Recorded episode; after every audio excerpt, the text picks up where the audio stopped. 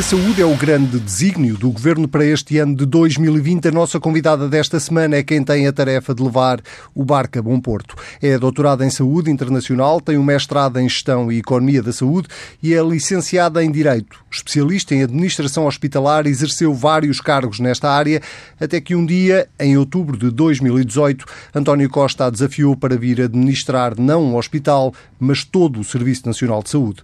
E se no ano, no anterior governo, eram todos centeno. Será que agora são todos Marta Temido? A Ministra da Saúde é a convidada desta semana da entrevista TSF-DN. Seja muito bem-vinda. Senhora Ministra, o Governo assumiu que a saúde era a área fundamental e o grande desafio para este ano.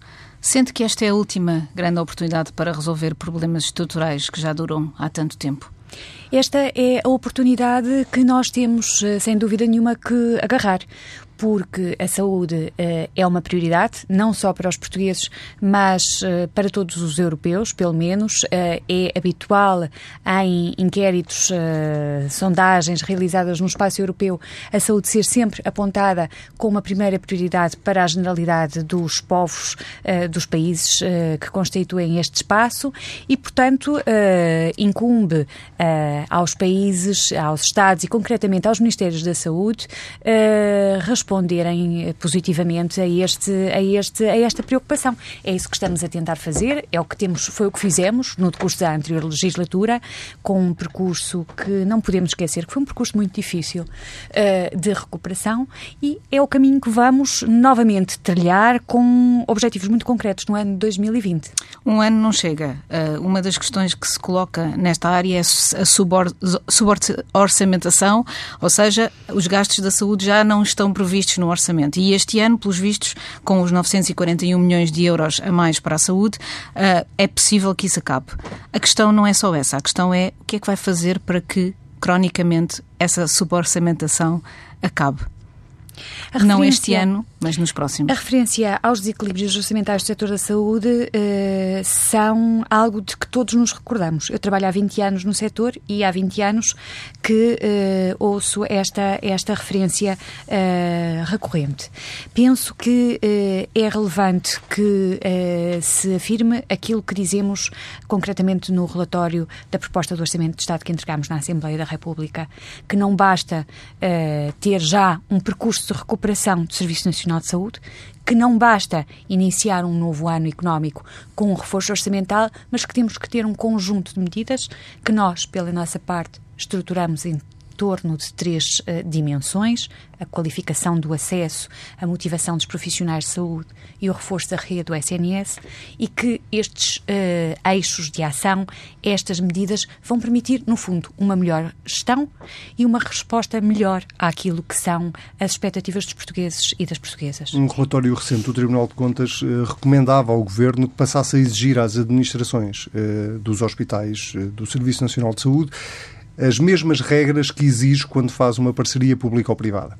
Basicamente, o que o Tribunal de Contas dizia é o, o Governo é muito exigente, o Estado é muito exigente com uma parceria pública ou privada, e bem, uh, mas não é tão exigente com uma administração de um hospital público. Vai seguir esta recomenda uh, recomendação do Tribunal de Contas? Uh, naturalmente que as recomendações do Tribunal de Contas são sempre lidas com a maior atenção no Ministério da Saúde e procuramos uh, uh, utilizá-las no melhor sentido que elas têm penso que o melhor sentido que tem essa recomendação do Tribunal de Contas uh, é a de que, uh, quando o Estado faz um contrato em regime de parceria pública ou privada, costuma ser muito estrito uh, na forma como cumpre esse contrato. os contratos são para cumprir ponto por ponto nem sempre isso acontece quando o Estado se relaciona uh, com uh, a gestão pública. Uh, e porquê? E, por variadas razões. Repare, por exemplo, nós internalizamos o Hospital de Braga constatamos no dia a seguir, já tínhamos constatado antes, mas uh, temos essa, esse problema para resolver agora, que não só os profissionais do Hospital de Braga trabalhavam genericamente ainda em 40 horas, como tinham as remunerações mínimas uh, que tinham contratado no momento em que celebraram esses contratos, ou seja, remunerações que são inferiores às da base da carreira na administração pública. E a questão que se pode colocar é: vamos admitir que estes profissionais uh, se mantenham num horário que é exclusivo para uh, o Hospital de Braga quando todo o Serviço Nacional de Saúde está hoje em 35 horas e vamos admitir que um uh, assistente operacional ou um assistente técnico ou um enfermeiro no Hospital de Braga tenha uma remuneração inferior àquela que é de todo o Serviço Nacional de Saúde. No fundo, o que estou aqui a procurar salientar é através de um exemplo uh, que o, as recomendações do Tribunal de Contas têm de ser lidas no seu contexto e que por vezes o contexto traz de facto nuances cambiantes na interpretação que têm de ser tidas em conta. Mas admite ser mais exigente com as administrações dos hospitais públicos, eh, independentemente desses casos concretos eh, que acabou de referir, admite ser mais exigente naturalmente, mais rigorosa. Naturalmente que eh, aquilo que nós eh, temos em termos de perspectiva para 2020 é um eh, início de atividade eh, do ano económico que é com condições diferentes, mais positivas, mais favoráveis àquelas que tivemos em anos económicos anteriores. E, consequentemente, isso vai levar a uma maior exigência sobre, sobre todos nós, sobre a Ministra da Saúde, sobre os secretários de Estado e sobre das administrações hospitalares. No fundo, eh, estamos a dizer que recuperamos paulatinamente de um ciclo de eh, dificuldades de orçamentação, de dificuldades de autonomia, de dificuldades de recursos humanos, enfim, e que nos estamos a aproximar do sítio onde gostaríamos de estar. Naturalmente que isso nos vai trazer uma maior exigência a todos nós e também às administrações. É uma lógica de maior responsabilização e maior autonomia. Mas existe alguma regra já uh, colocada em cima da mesa que os, que os gestores hospitalares tenham de seguir? Por exemplo, em relação à responsabilidade, ou seja, que corresponda a maior autonomia, maior responsabilidade. Quem não cumprir, quem, eh, por exemplo, quebrar regras orçamentais, vai ser responsabilizado por isso, como acontece nas empresas, nomeadamente fora do Estado. Uh, essa questão do equilíbrio orçamental é uh, muito importante uh, na perspectiva da Ministra da Saúde, não desmerecendo desse, dessa preocupação com o equilíbrio orçamental, aquilo que me parece que devemos concentrar-nos em termos de 2020 são as questões relacionadas com o acesso e as questões relacionadas com as listas de espera. Sabe que aquilo Será que relativamente a, dizer... a, isso que faremos a avaliação dos nossos conselhos de administração, como de resto temos dito nas inúmeras reuniões que temos tido com, de trabalho interno. Sabe que aquilo que está a dizer dá, de certa forma, alguma margem àquilo que Mário Centeno sublinhou na apresentação do orçamento e que disse uh, o que estava a ser investido na saúde tinha também que ser bem gerido. Portanto, sentiu essas palavras como um recado para si e para o seu Ministério? Eu penso que estamos todos empenhados uh, no mesmo objetivo. Uh, o meu principal objetivo, e espero que todos os dirigentes do Ministério da Saúde ao longo de 2020, é ter melhor acesso para os portugueses, ter melhores respostas para as pessoas, em termos de quantidade, de qualidade, de tempo de resposta, de humanização nas respostas e, obviamente, fazer uma gestão adequada daquilo que é o esforço uh, dos portugueses através dos seus impostos. O Sindicato Independente dos Médicos, eh, a propósito do plano que o Governo definiu para a saúde a partir do próximo ano, deste ano, neste caso, um, ehm, falou em propaganda. A Ordem dos Médicos, por exemplo, falou, uh, ou uh, referiu que tinha receio dos chamados vetos de gaveta e, das, e que as cativações na prática continuassem. A pergunta é: pode garantir que este dinheiro que foi anunciado no Orçamento do Estado vai mesmo ser todo aplicado em 2020 ou uma parte dele vai ficar cativado? Bom, uh, a questão da execução, uh, concretamente, daquilo que é o orçamento de, cap de, capital no SNS tem sido uma dificuldade e ela é evidente. Nós temos, uh, ao longo do, dos últimos três anos, quatro anos, tido orçamentado em, em, despesas de capital, portanto, investimento, em aquisição de equipamentos, em edificado, valores que não temos conseguido executar. Isso deve-se, de facto, a procedimentos, por um lado, que são complexos, que são, de alguma forma, morosos e longos, e isso é uma dificuldade, mas é uma dificuldade que faz parte das nossas vidas como gestores e que nós temos que procurar ultrapassar e responder executando. Não é Portanto, é culpa do Ministro das Finanças? Não penso que aquilo que uh, são as nossas falhas possam ser imputadas uh, àquilo que é a ação dos outros. Uh, mas tenho dito isto muitas vezes, é uma questão de mas provavelmente. Diz nossas, diz nossas do governo. Nossas da minha estrutura. Da sua nossas estrutura. da minha estrutura. Ministério da Saúde. Eu sou a primeira responsável e a última por aquilo que de bom e de mau se passa no Ministério da Saúde. E, Acha portanto... que o país tem sido injusto com Mário Centeno quando o acusa, quando se olha para os problemas na saúde e se aponta o dedo ao Ministro das Finanças por estar a cativar ou por estar a fazer uma gestão orçamental que impeça mais investimento no Serviço Nacional de Saúde é injusto? Seria de uma enorme uh, infantilidade da minha parte ou irresponsabilidade da minha parte dizer que aquilo que não vai bem uh, no setor uh, do qual sou ministra é responsabilidade de um outro ministro. Um, o Governo anunciou neste, nas medidas que, que, que, tem previstas para a saúde este ano a contratação de 8.400 trabalhadores para o SNS. De, é um quadro de referência. É um quadro de referência. O Sindicato dos Enfermeiros diz que faltam mais ou menos 20 mil enfermeiros. Uh, nesta, eu não lhe chamaria uma guerra de números, mas neste número para a frente, número para trás, quais são as necessidades reais de profissionais de saúde no SNS. Tem isso contabilizado, tem isso claro na sua cabeça?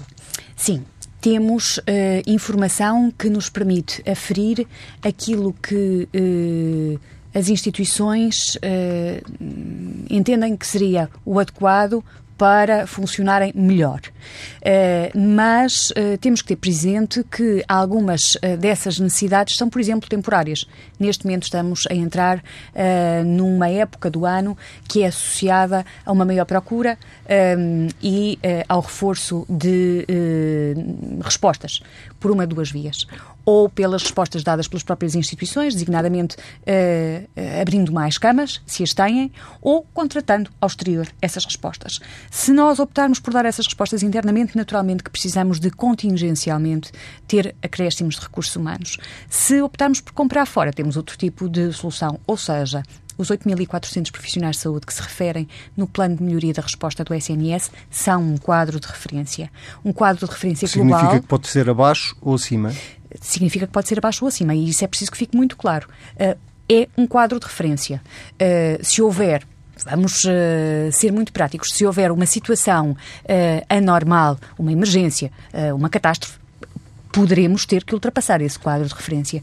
Também, se conseguirmos ser mais eficientes do que aquilo que estamos a prever na gestão das nossas unidades, poderemos ficar abaixo Mas nada, desse valor. nada comparável com os 20 mil de que fala o, o, o Sindicato dos Enfermeiros nada comparável com os 20 mil de que fala o Sindicato dos Enfermeiros? Uh, provavelmente não. Não conheço quais são as bases que o Sindicato dos Enfermeiros tem para apresentar esse número. Não são precisos 20 mil enfermeiros?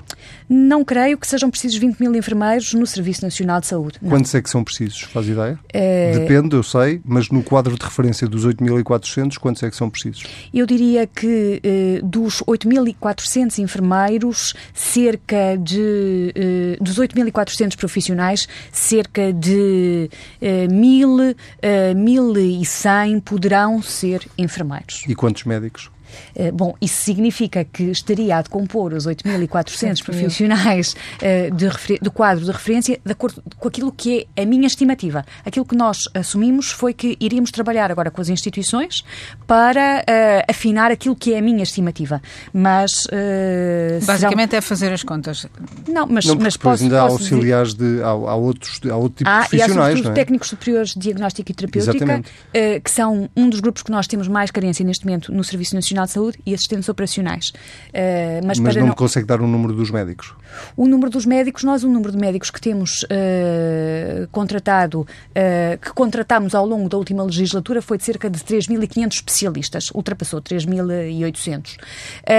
e, portanto... numa a, legislatura? Numa legislatura, e já agora para ser muito objetiva, líquido saldo líquido. Portanto, não são uh, aqueles é que, por vezes, lá em casa há muito essa confusão. Não é entre, é entre saídas e entradas. Uhum. Não é novas contratações. Temos muito mais contratações. E, portanto, uh, previsivelmente, numa nova legislatura, esse número será também atingido. Isso é um sinal de uma, de uma grande instabilidade de, do quadro dos médicos. Segundo a OCDE, Portugal é o terceiro país com o maior rácio de médicos por habitante. No entanto, faltam a toda a hora. Onde é que eles estão? Bom, uh, vale a pena sublinhar algo que tem sido muitas vezes dito, mas que parece que precisa de ser ainda repetido.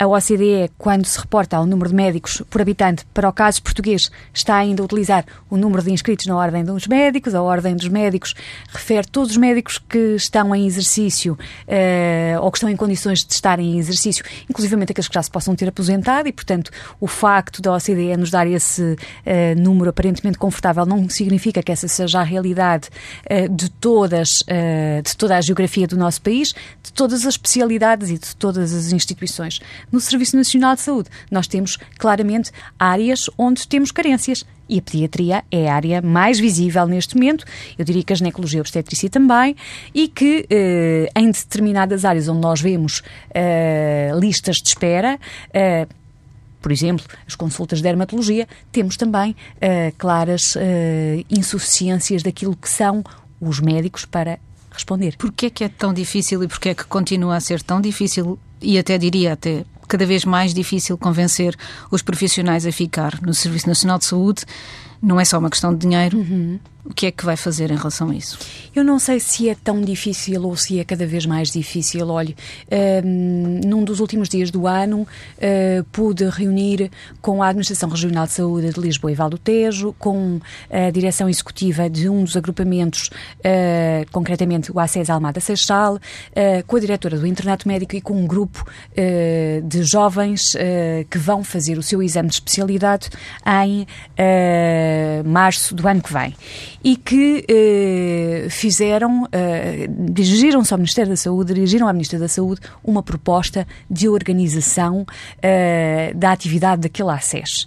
E que claramente disseram, eram 10 jovens, eh, claramente disseram, nós queremos ficar no SNS. Nós temos uma proposta de trabalho para fazer, eh, nós temos, queremos melhorar eh, a atividade assistencial aos nossos utentes desta nossa área e, portanto, eu penso que nós não podemos esquecer aquilo que vai bem, uh, em detrimento, uh, com, quando algumas coisas, quando alguns sinais são no sentido negativo.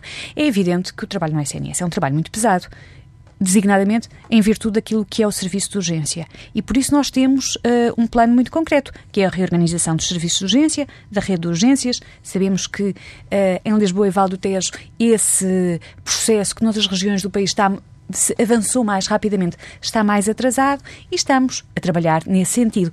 Sabemos também que temos nos serviços de urgência muitos utentes, uh, muitas pessoas que uh, por circunstâncias variadas, se dirigem ao serviço de urgência quando deveriam ir a outro local. Vimos também, muito recentemente, projetos como aqueles que se estão a realizar no norte do país, em que os utentes, quando vão ao serviço de urgência, são convidados dando-lhes uma alternativa a dirigirem-se a um centro de saúde. E é isso que temos que fazer. No fundo, se aquilo que os profissionais de saúde nos dizem neste momento, concretamente os médicos, é que o trabalho no Serviço Nacional de Saúde é uh, especialmente desgastante uh, em termos emocionais, sobretudo por força daquilo que é o serviço de urgência, nós temos que atacar aquilo que uh, são os problemas que nos relatam. Nós ouvimos atentamente aquilo que nos dizem e procuramos agir em conformidade. E é isso que estamos a fazer. A exclusividade dos médicos no SNS vai mesmo avançar. A senhora Ministra disse a meio do ano passado que estava a estudar o assunto. Já chegou a alguma conclusão? Dedicação plena. Dedicação plena uh, que não é apenas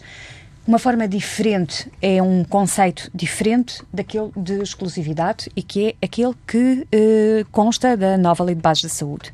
Aquilo que é a perspectiva do Ministério da Saúde é que eh, não eh, será eh, útil às portuguesas e aos portugueses eh, pedir apenas eh, mais tempo aos profissionais de saúde. Teremos que pedir aos profissionais de saúde uma forma diferente de trabalhar. E é justo que essa forma diferente de trabalhar seja recompensada de uma forma diferente.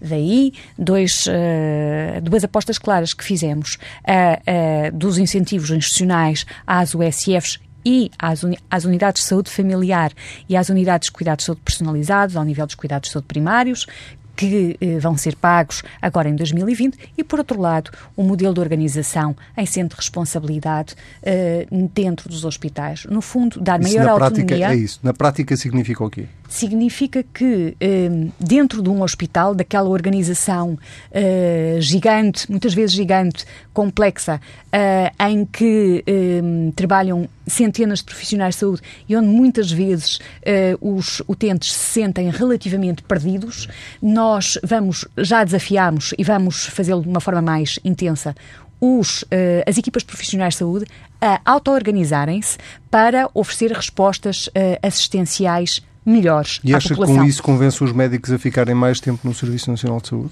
Acho que com isso associado a incentivos financeiros por essas respostas, porque é isso que, que está tipo previsto. de incentivos? Incentivos associados às eficiências que são uh, conquistadas. Ou seja, por exemplo, uh, um modelo de centro de responsabilidade. Diminuição de, de listas de espera? Diminuição de listas de espera, Uh, produção adicional, uh, respostas uh, mais integradas, disponibilização de números de contacto, serviços de contacto, garantia de que as consultas são realizadas com hora marcada.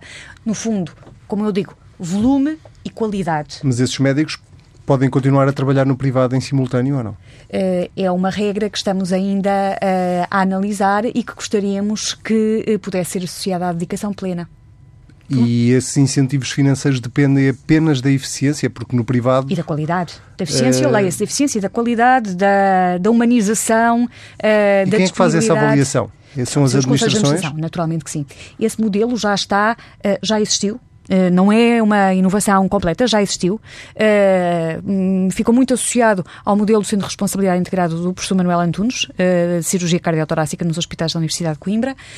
teve outros desenvolvimentos. Nós temos neste momento cerca de 20 centros de responsabilidade a funcionar pelo, pelo país e a ideia é, portanto, aumentar esse número, aumentar as equipas a funcionar dessa forma, ou seja, é pagar mais, pagar melhor, mas pagar mais e pagar melhor por aquilo que os portugueses portugueses e as portuguesas valorizam. Portanto, Ou seja, gerir melhor, que é aquilo que nos pedem. Penso. Aquela ideia uh, que chegou a ser uh, alvo de alguma discussão pública de uh, agarrar de alguma forma os médicos durante dois, três anos ao Serviço Nacional de Saúde até como forma de compensar o investimento que o Estado fez na, na, sua formação, essa ideia caiu de vez? Não, essa ideia faz parte do programa, do programa eleitoral e do programa de governo.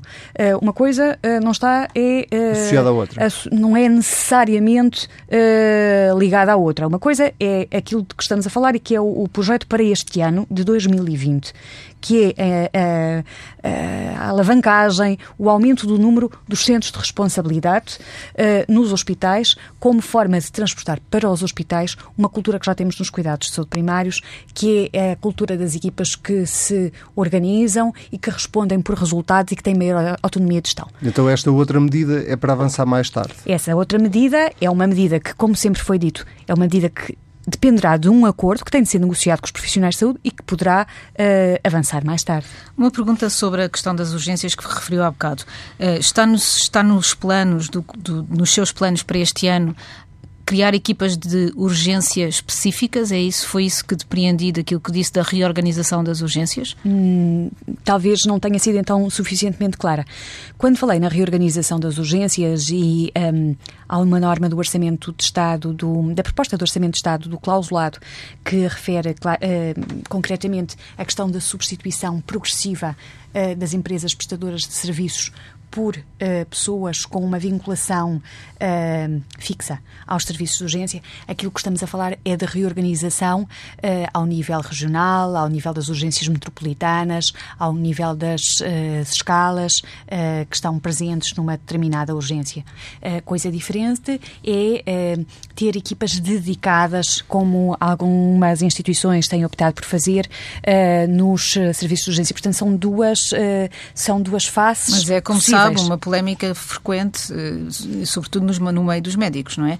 Precisamente eh, a, a questão de, da profissionalização das urgências retiraria desse trabalho muitos dos médicos que se queixam de que esse trabalho lhes pesa no, no, no, no seu dia a dia. Como provavelmente uh, será do conhecimento, uh, houve um grupo de trabalho específico sobre a organização do trabalho em serviço de urgência, uh, constituído pelo, pela anterior Secretária de Estado e que teve como resultado uma recomendação clara que é uh, que as urgências funcionem com equipas fixas. Quando se diz com equipas fixas, não quer dizer que as pessoas apenas trabalhem no serviço isso, de urgência. Claro. Uh, aliás, terá que haver sempre alguma uh, a dedicação ao serviço de urgência, terá de ser sempre articulada com outras, outras realidades. É um caminho possível. Penso que uh, é um caminho que algumas instituições terão mais facilidade e vantagem em conseguir do que outras. não sou totalmente favorável a modelos uniformes decretados de cima para baixo penso que é um caminho que alguns hospitais poderão fazer. O que é um caminho que todos vamos garantidamente fazer é o caminho da reorganização das urgências regionais, metropolitanas e institucionais. Porque sem esse caminho realizado, não poderemos ter as condições para a aplicação eventual de novos modelos remuneratórios no serviço de urgência que o orçamento, a proposta de orçamento que entregamos também refere. E essa reorganização passa, por exemplo, por fazer aquilo que já se fez com as maternidades em Lisboa no, no verão, por exemplo, de haver uma organização comum e haver uma, uma urgência por dia uh, específica para, para essa área metropolitana. Como se sabe, esse, essa organização das maternidades de Lisboa, embora fosse uma proposta técnica, não chegou a avançar. Pois, mas era, mas era essa era é uma alternativa, sentido. é uma alternativa possível. Deixa-me perguntar-lhe, para fecharmos este capítulo do, do, em torno dos profissionais de saúde, se faz sentido que eh, continuar a ser a ordem dos médicos a decidir as vagas que abrem para as várias especialidades ou se admite que uh, esta, esta regra deixe de fazer sentido? Uh, vamos lá ver. Uh, a Ordem dos Médicos é um dos uh, atores na fixação de vagas para a formação médica especializada. Esse é um processo que se inicia quando os hospitais solicitam a atribuição uh, de uma uh, capacidade formativa, que tem uma intervenção da Ordem dos Médicos através dos seus colégios de especialidade que identificam quais são uh, as instituições e os serviços onde há idoneidade formativa e tem também uma intervenção do Conselho Nacional do Internato Médico, que é um organismo dependente da Administração Central do Sistema de Saúde, que fixa o número de capacidades formativas e todo este processo, que é um processo longo um, ehm, com, muitos, com muitas interações e onde uma auditoria recente veio, uh, de facto, uh, apontar, apontar falhas. falhas. e, sobretudo, necessidade de uma maior definição de responsabilidades, eu penso que é um processo que nós ganharemos todos uh, a tornar mais claro, com as responsabilidades mais delimitadas, porque todos penso eu que queremos o mesmo, garantir Isso vai acontecer temos... daqui a quanto tempo?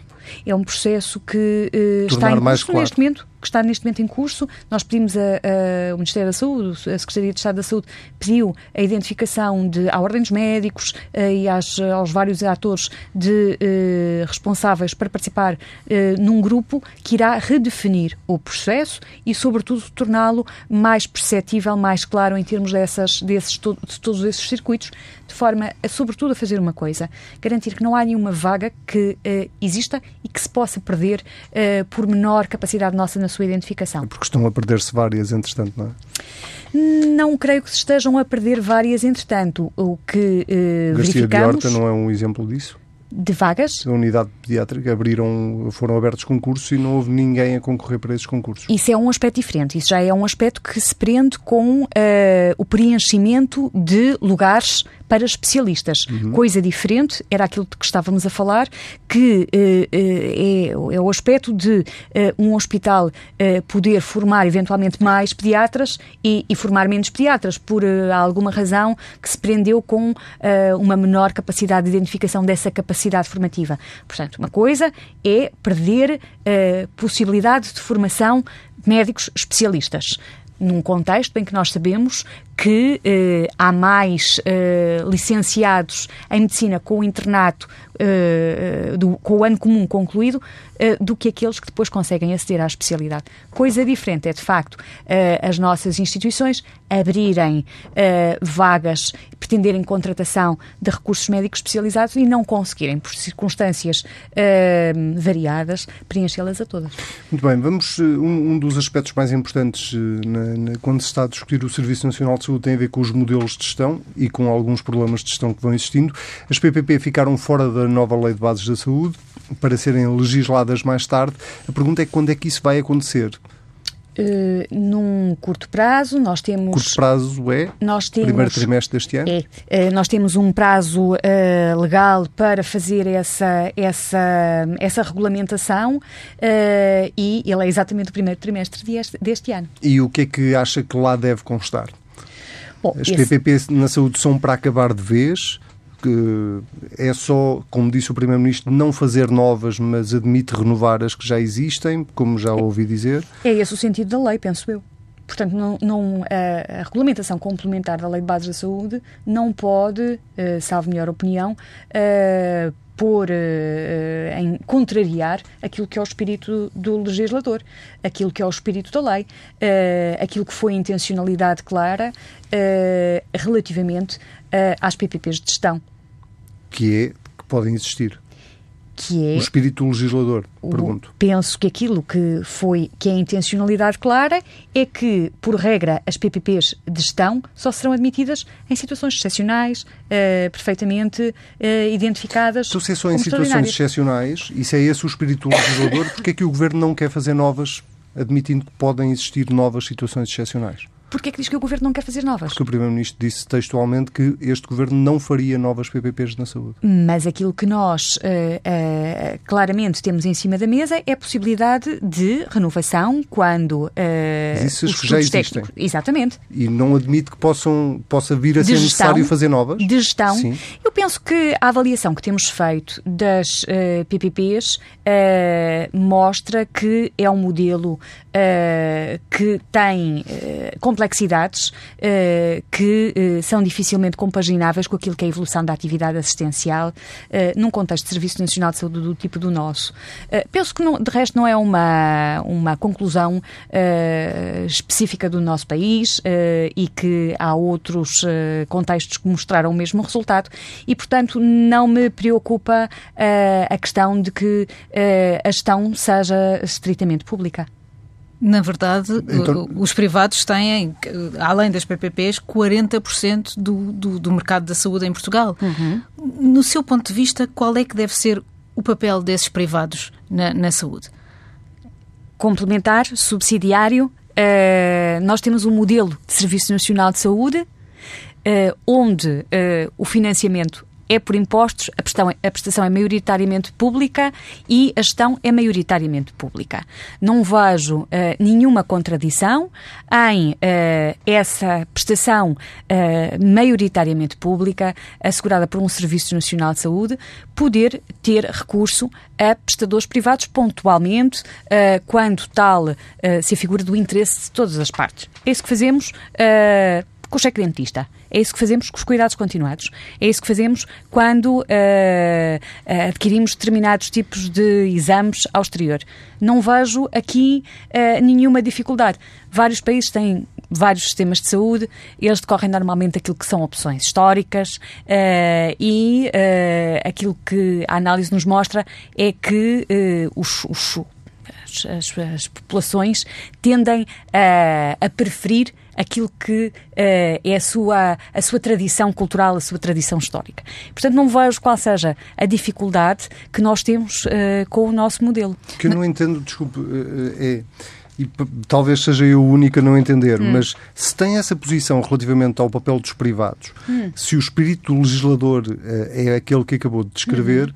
porquê é que o Governo recusa fazer novas PPPs na área da gestão da saúde? Vamos lá ver. A gestão é uh, apenas uma parte eu da sei, parceria pública Acabou de dar outros exemplos. E aquilo que nós temos tido da nossa experiência da gestão de privados uh, em termos hospitalares tem-nos mostrado que há uh, uma forte complexidade dos processos, que exige um forte investimento de acompanhamento, uh, que tem uma conflitualidade associada significativa.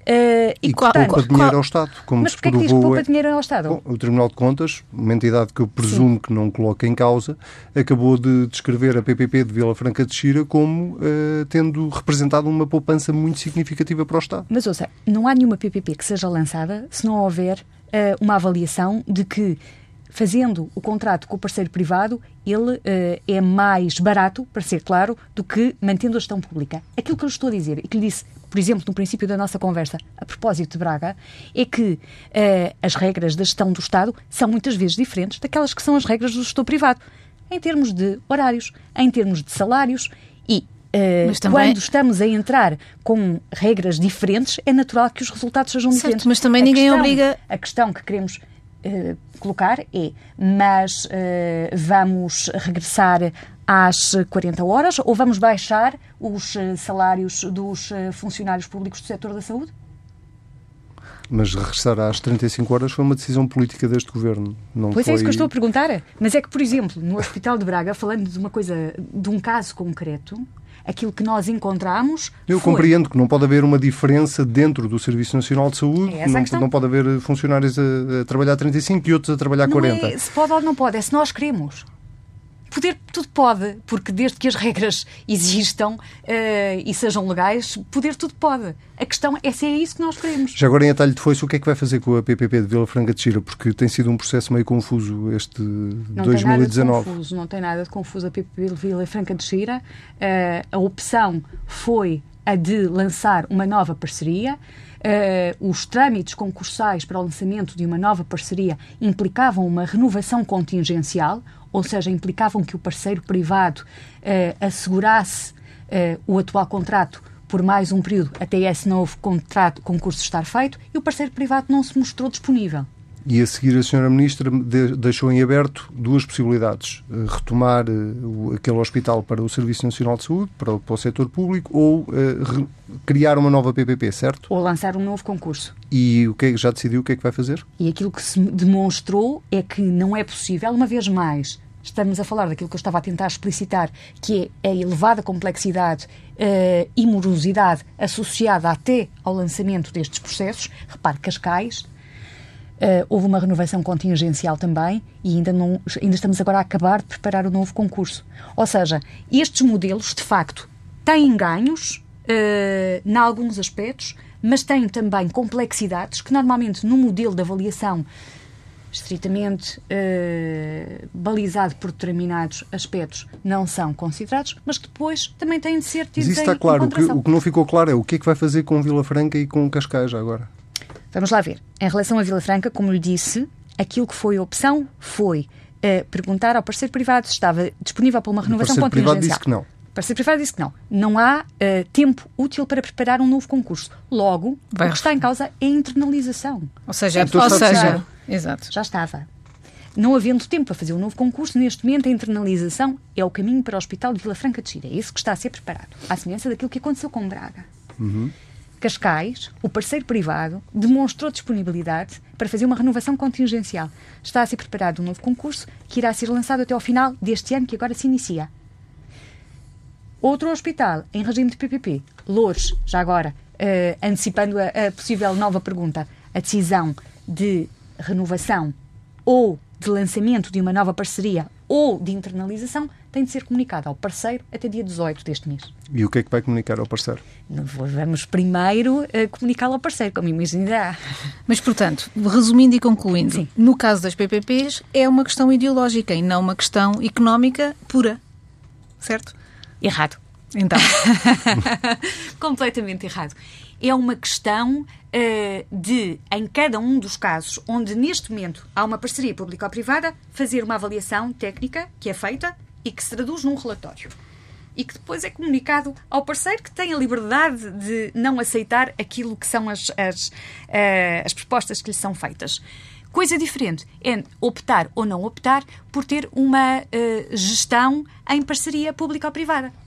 E nesse aspecto, em relação à questão da gestão em parceria público-privada, uh, aquilo que diz que é uma questão ideológica é uma questão prática.